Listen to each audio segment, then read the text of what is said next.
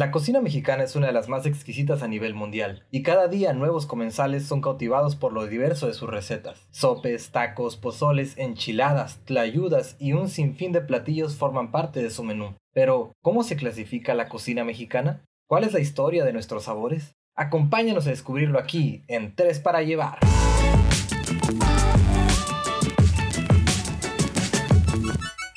¿Qué tal amigos? ¿Qué tal amigas? ¿Cómo están? Bienvenidos a una nueva emisión de Tres para Llevar. Estamos precisamente en el capítulo de cierre de nuestra segunda temporada. ¿Pueden creerlo? Ya vamos a empezar nuestra tercera temporada.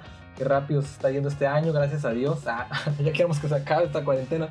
Eh, pues bueno, como siempre y de costumbre, me acompaña mi compañera, amiga, confidente, Tania Valkyria Vázquez. ¿Qué tal? ¿Cómo estás? Muy bien, Iván, muy bien, muy bien. Oye, pues sí, ya, el final de nuestra de la segunda temporada ya. Y pues sí, es cierto, ya queremos que acabe este 2020. Oye, ya me acordé mucho de ese meme que ya, o sea, pasan, pasan cosas y pasan cosas y te ponen ahí la, la chava así de, ya, güey, ya, ya que se acabe. ya, por favor.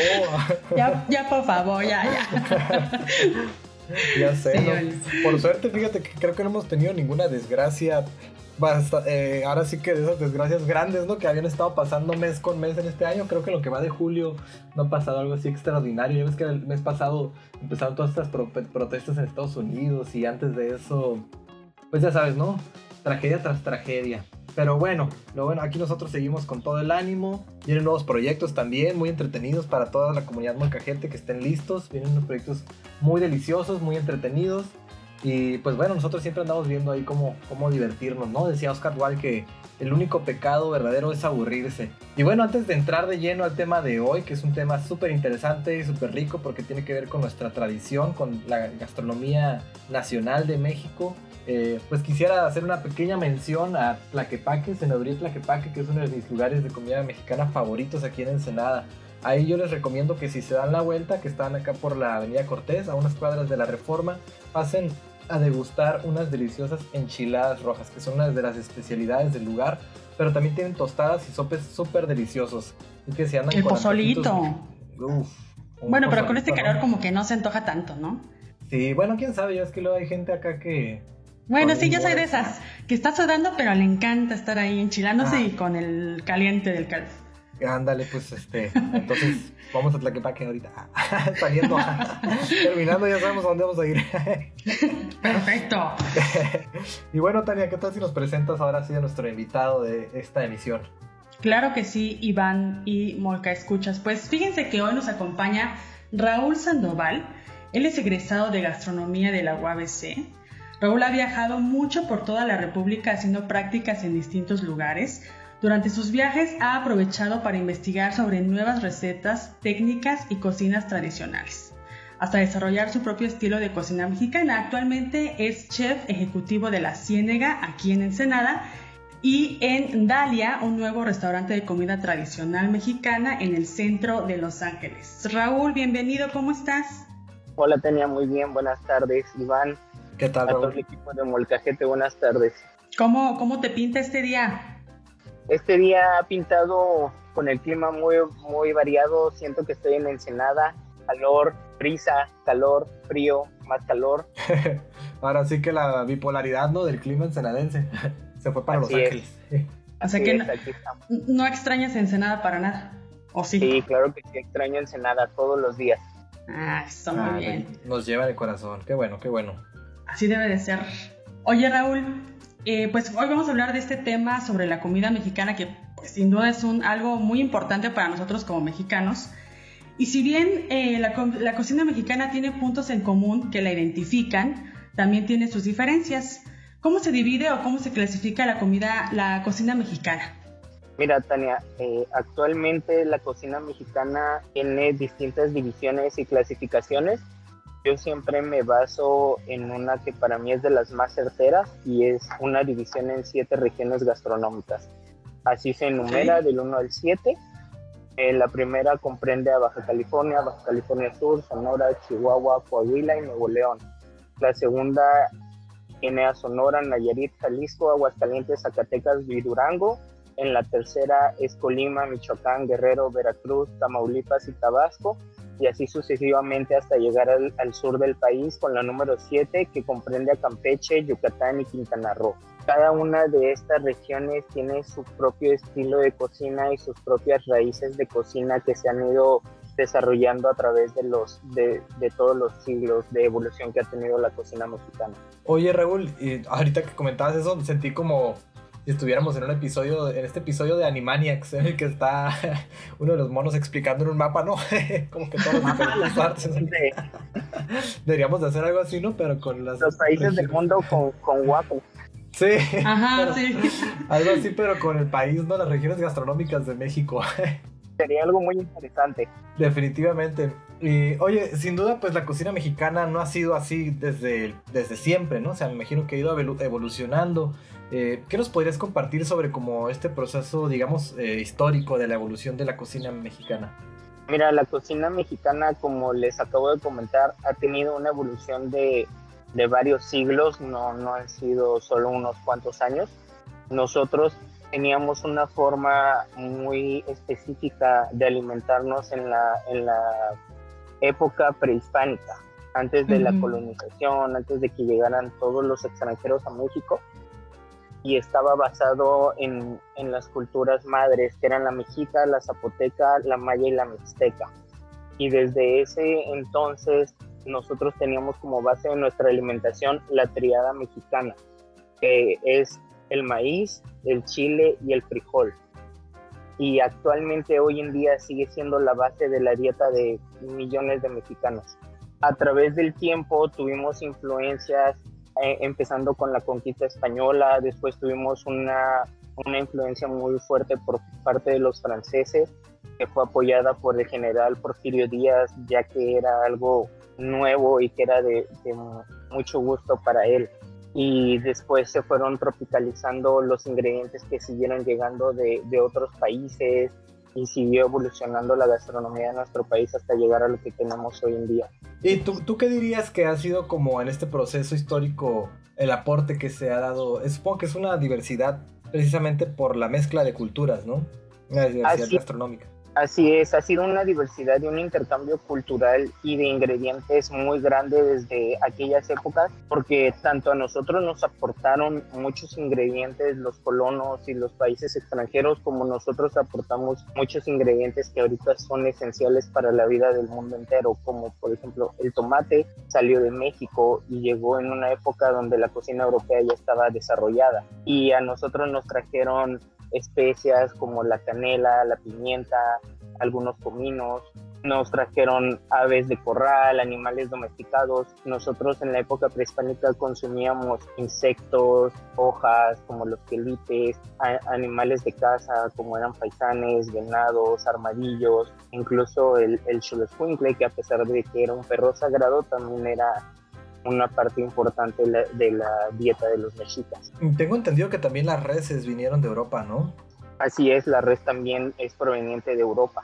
Y los borregos, nosotros aquí teníamos algunos, algunas especies de chivos, pero no borregos como tal. Sí, porque en la última edición que sacamos de Revista Molcajete, de la edición impresa, nuestro reportaje principal sobre esta tradición de la carne acá en Baja California, ¿no? Y en, general en el norte del país, que somos bien carnívoros, ¿no? Y que dicen que tenemos las mejores carnes de, del país. Y me acuerdo que en esa investigación salió este dato que mencionaban uno de los entrevistados, ¿no? De la Unión Ganadera de, Baja California, sobre este sobre cómo los misioneros pues fueron los que al ir este digamos eh, colonizando evangelizando aquí la península pues se trajeron las reses, ¿no? Que precisamente venían desde, desde Europa, ¿no? O sea, como que esta influencia gastronómica llegó aquí pues desde allá, de, del otro lado del charco. Así es. Oye Raúl, y por ejemplo, hay platillos que sin duda pues han quedado este, pues muy tradicionales aquí en la comida en la cocina mexicana. Por ejemplo, tenemos el pozole, ¿no? El pozole es un platillo eh, nativo, o sea, prehispánico de, de, de la cocina la, la, técnica utilizada para hacer el pozole sí es precolona, sin embargo el pozole no. ¿Por qué? Porque la técnica que se, que se utiliza para hacer el pozole es, es un sancocho y sancocho es cocinar en agua, hacer caldo. Entonces, en la época prehispánica, los, los indígenas de México preparaban caldos con base de maíz y chile, pero no contaban con cerdo. El cerdo llegó junto con Hernán Cortés.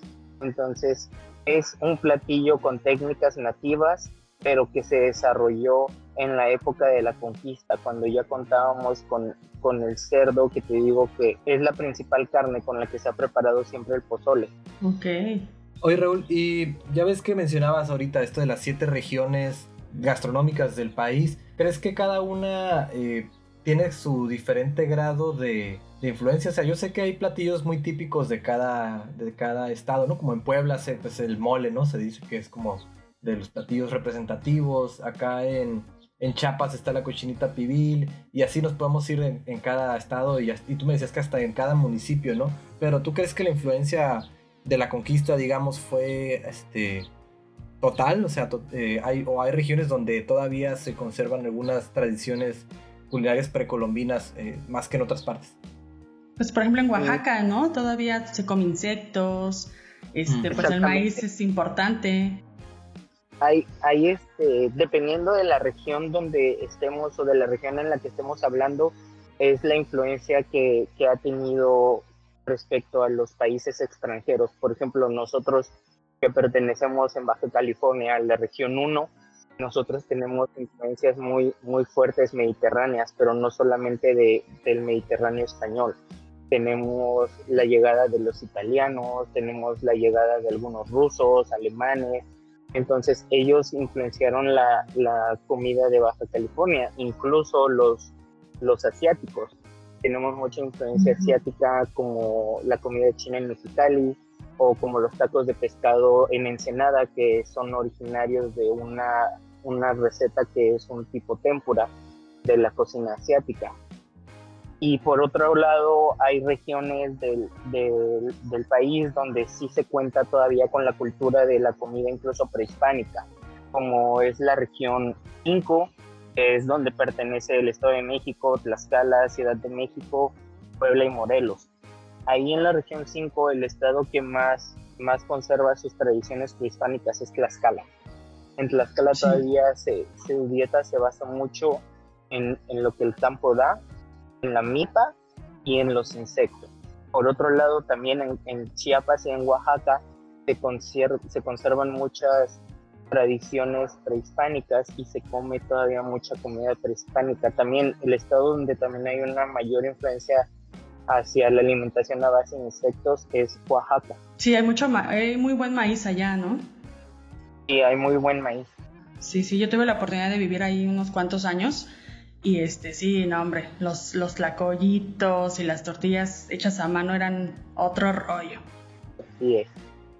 Oye, y aterrizando el tema en la actualidad, ¿cómo describirías la cocina mexicana contemporánea? Mira, la cocina mexicana contemporánea es, es un tema muy sencillo, porque la misma Secretaría de Cultura de nuestro país denomina que la, que la cocina mexicana contemporánea es solamente nuestra cocina tradicional del pueblo que es llevada a la mesa de casas o restaurantes privilegiados o de lujo, donde se implementan algunas técnicas de cocción o ingredientes que busquen lograr la perfección culinaria. Por ejemplo, eh, la Bajamet, eso ya entraría en cocina mexicana contemporánea, ¿no? O una fusión. Sí, entra, entra en la cocina mexicana contemporánea porque Bajamet se desarrolló en México y se desarrolló con una cocina que siempre ha existido en México. Muchas veces escuchamos un, un concepto que es la cocina de autor. Sí, sí, e sí. Incluso muchos chefs dicen hacer cocina mexicana de autor. Sí. La cocina de autor es una cocina que surge a base de la experiencia y la creatividad de un chef, pero no tiene técnicas culinarias fijas y tampoco es proveniente de ningún país más que nada su objetivo es expresar un estilo propio. Entonces, cuando alguien dice que tiene cocina mexicana de autor, yo no estoy completamente de acuerdo en, ese concepto porque, vamos, una cocina de autor es algo que tú creas basándote en muchas, muchas técnicas, a lo mejor en muchos lugares o países, pero no partiendo de una receta base como podría ser un mole y ponerle unas hojitas diferentes a, lo que normalmente lleva un mole. Órale, o sea que, o sea que la cocina de autor ahora sí que literal es un, un chef que empieza a experimentar y termina creando como su propia identidad gastronómica, podría ser.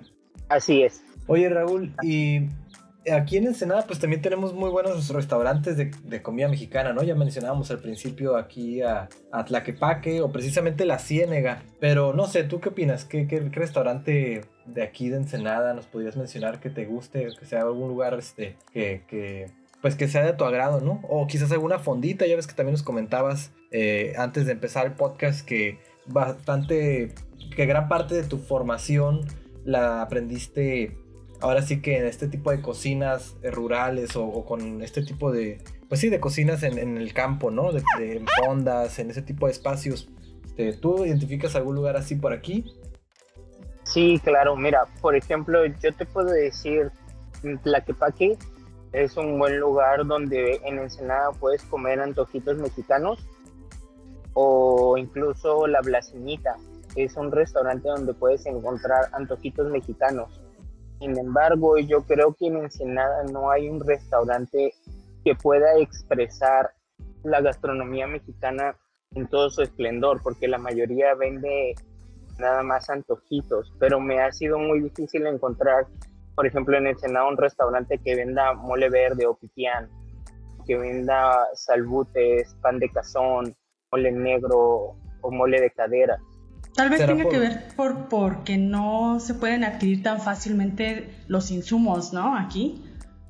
Probablemente sí, pero son muy poquitos insumos, porque recuerda que Baja California y especialmente Ensenada está considerada a nivel mundial como la capital del ingrediente. En Ensenada prácticamente podemos encontrar casi cualquier insumo que necesitemos solo algunos insumos endémicos mm, es difícil encontrarlos, como por ejemplo para hacer mole, mole negro tradicional de Oaxaca necesitaríamos chile chilhuaque y ese sí en Ensenada es difícil de conseguir. Por ejemplo, yo no, yo no he visto un lugar donde te hagan o exista más azul, pero que sea realmente más azul, pues. Si hay de esa maseca, ¿no? Que te venden ahí en los, en los mercados, pero no es como por ejemplo en Tlaxcala, ¿no? Que ahí sí se da bien el maíz y que pues es, es realmente maíz azul, pues. Sí, claro. Eh, respecto a eso del maíz azul, si, si te soy sincero, en, en mi experiencia y en los, en los viajes que he hecho, las cocinas rurales y con cocineras tradicionales que, que he tenido la oportunidad de platicar, eh, la costumbre de utilizar maíz azul se está perdiendo por una razón que a mí me pareció muy chistosa, pero a la vez entendí, porque muchas de las cocineras tradicionales coincidían en que no usaban maíz azul porque les, les dolían las manos y les lastimaba las manos el maíz azul. Órale, no, por la textura. Sinceramente no sé y no he investigado más a fondo por qué o qué sustancia desarrolla el, maíz azul, pero eso es lo que me han dicho en diferentes partes de la República Mexicana y que muchas han coincidido, que han dejado de usar el maíz azul porque les maltrata y les duelen las manos. Oye, Raúl, y ahorita me surgió una duda, o sea, nos comentabas esto de que en Senada quizás es más complicado acceder a, una cocina 100% mexicana o, que abarque el abanico de, de opciones que ofrece la, la gastronomía mexicana. Pero entonces hay, dirías que como, eh, eh, cómo explicar esta diferencia entre la cocina mexicana y digamos los antojitos. Por ejemplo, ahorita estaba pensando en, en las tlayudas o en las tortas de tamal, ¿no? O en las guajolotas que les llaman, este, o los pambazos. ¿Esos, ¿Esos entran dentro de la cocina mexicana o, o es como una subcategoría o algo así?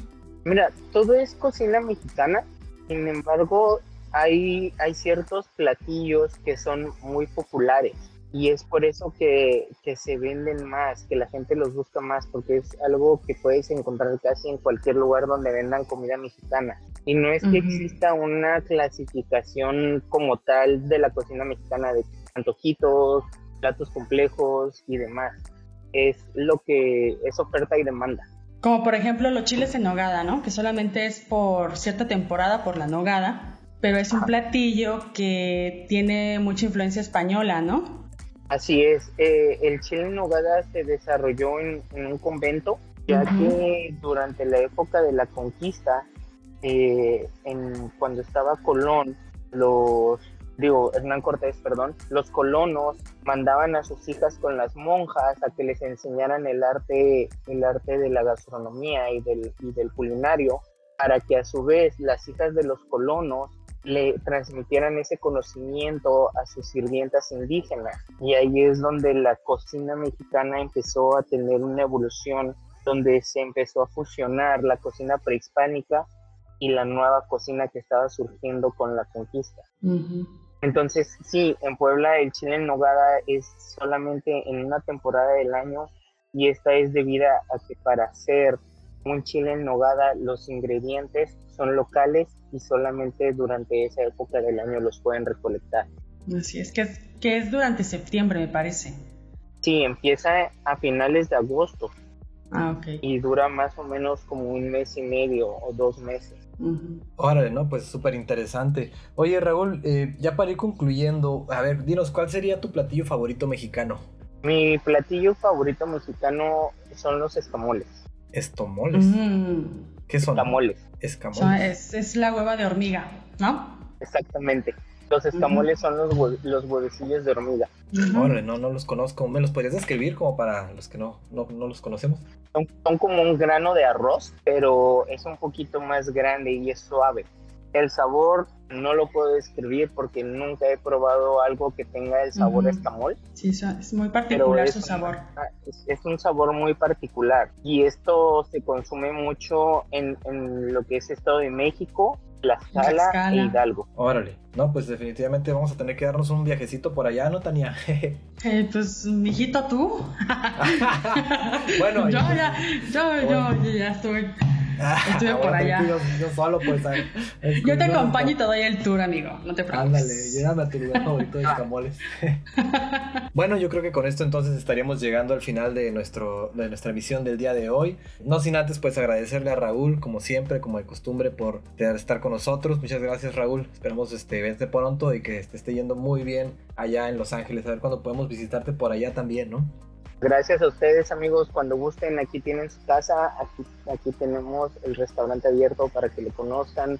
Esperemos que todo lo de la pandemia pase pronto y podamos volver a salir y convivir. Sí, ya hace falta, oye. Oye Raúl, pues compártenos la dirección de la Ciénega para quienes estén aquí en Ensenada, pues vayan y, y prueben tus exquisiteces. La dirección del restaurante La Ciénega es calle Ondinas número 237A, esquina con Boulevard Bucaneros. Estamos a un costado del Deportivo Sullivan. Lamentablemente todavía continuamos cerrados, pero esperamos poder volver, volver con ustedes pronto. Muy bien, pues muchas gracias Raúl. La verdad es que este, está muy interesante todo esto, ¿no? Sobre todo la historia, eso me fascina. Y me acuerdo también que, no sé, ya tiene varios años, me recuerdo que el, un platillo que se hizo como patrimonio de la humanidad, no sé si es correcto, pero me acuerdo que la, gordita, esta rellena de, chicharrón, ganó un oh. concurso en no sé dónde, en qué país, y bueno, se hizo muy popular, ¿no? Entonces eso demuestra que pues la cocina mexicana no solamente pues es orgullo aquí en, México, sino en, en muchas partes del mundo, ¿no?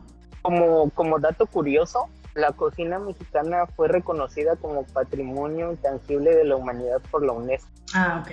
Ah, mira nomás, excelente. Y estamos reconocidos como Patrimonio de la Humanidad. Fíjate. Pues bueno, ahí lo tienen los molcascuchas, ya saben, ahora sí una forma más para valorar esta gastronomía tan rica, tan abundante, tan deliciosa que, tenemos aquí en México, ¿no? Ahora sí que somos eh, gastronómicamente privilegiados de, poder acceder a, esta, a este tipo de comidas tan espectaculares, ¿no? Vamos a estar aquí por unas, definitivamente por unas enchiladas o algo así. Ya. Estoy pensando. sí, que voy a comer ahorita ahí en Tlaquepaque. y bueno, pues... ya no puedo ir. Te vamos a mandar unas fotos. Ah. Te, lo te lo mandamos, amigo, no te preocupes. Ah, por paquetería, por estafeta. Pues muchas gracias por haberme invitado a participar con ustedes. Definitivamente el tema de la cocina y de la gastronomía de nuestro país es un tema inmenso que si lo tocáramos a fondo nos tardaríamos años en, en terminar de comentar qué bueno que, que, los escucho entusiasmados con la gastronomía de nuestro país, porque lamentablemente muchas veces es menospreciada incluso por nosotros mismos como mexicanos y el hecho de que haya interés nuevamente de la gente por la gastronomía mexicana es algo que, a mí en lo personal me, lleva de me llena de alegría porque como ustedes ya saben, yo mi carrera y toda mi vida la he dedicado y la voy a seguir dedicando a la gastronomía de mi país. No, muchas gracias a ti Raúl. Este, y fíjate que precisamente uno de los objetivos aquí de Revista Molcajete es ese, darle difusión a la gastronomía de nuestro país como para revalorarla y reapropiárnosla, ¿no? Que la gente entienda los procesos, la historia, eh, todo lo que implica una receta tradicional, en este caso de la gastronomía mexicana. Y bueno, con esto entonces estaríamos llegando al final de nuestra última emisión de la segunda temporada. No sin antes hacerles una mención rápidamente aquí a Cervecería Transpeninsular, una cervecería artesanal de aquí de Ensenada que, fíjense, están por sacar una cervecería, una cerveza colaborativa con varias cervecerías de aquí de Ensenada. Eh, este, me parece que están colaborando en esta cerveza Cervecería Nórdica, Cervecería Armor, Casco Beer, Arte Real Cervecería y Cervecería Misioneros. Va a ser una IPA que se llama Seis Penínsulas. Entonces espérenla pronto porque parece que va a estar muy rica esta cerveza. Y pues nada, ¿cómo la ves, Tania? Final de temporada. Ya, ya final de, de, la segunda temporada. Y fíjate que, bueno, pues para la tercera temporada, ya para nuestra tercera temporada, fíjate que vamos a tener a un invitadazo de lujo. Tú lo conoces muy bien. Se trata nada más y nada menos que de Paulo César García, alias El Cora. ¿Te suena? Ah, el buen Cora, lo llevo en el Cora. Actualmente propietario de Birrería El Cora, un lugar con mucha tradición y que precisamente retoma la cocina mexicana de Nayarit y la adapta acá en el norte. Sobre la incorporación de estas cocinas del sur, del norte del país estaremos conversando en el arranque de la próxima temporada de Tres para Llevar. ¿Cómo ves? No, pues ¿sabes, qué va a ser, ¿sabes qué va a ser lo más triste de esto, Iván? ¿Qué? Que se me va a antojar terriblemente la birria y no voy a poder comer porque estoy a dieta. No, hombre, no, pues me voy a tener que echar tu, platillo entonces. Mi pedazo de birria. Sí, voy, voy a chingar dos órdenes ahí. Sí, pets. No, Así es la vida. Fíjate que Birrería Cora es uno de mis restaurantes favoritos de aquí en Ensenada, ¿no? Me encanta cómo preparan así la birria de forma horneada y pues eh, y tienen mucha tradición también. Es un restaurante mucha con historia. mucha tradición. Entonces eh, va a estar espectacular, yo creo, tener a César como invitado, además de que es muy bueno para platicar. Y fíjate que ahorita tienen unas cheves artesanales que introdujeron hace poco la birrería, que, que yo creo que también, este, a ver si se arman unos patrocinios por ahí, ¿no? Sí, hombre. Birria con cerveza, no, hombre, es un maridaje de poca, ¿no? Machine, yo creo que sí va a estar muy interesante este arranque de la tercera temporada. Y pues nada, yo creo que con esto llegaríamos al final de esta segunda temporada. Muchas gracias a los Molca Escuchas. Este, ya les comentamos, tenemos varios proyectos en puerta. Estén pendientes, este, síganos en nuestras redes sociales, suscríbanse a nuestro canal de YouTube, síganos en Instagram, en Facebook, en Spotify. Pues nada, ¿cómo la ves, Tania? Hasta luego, ¿no? Sí, hasta el próximo jueves con el Cora y con más sorpresas aquí, ya sabes, en Tres para llevar.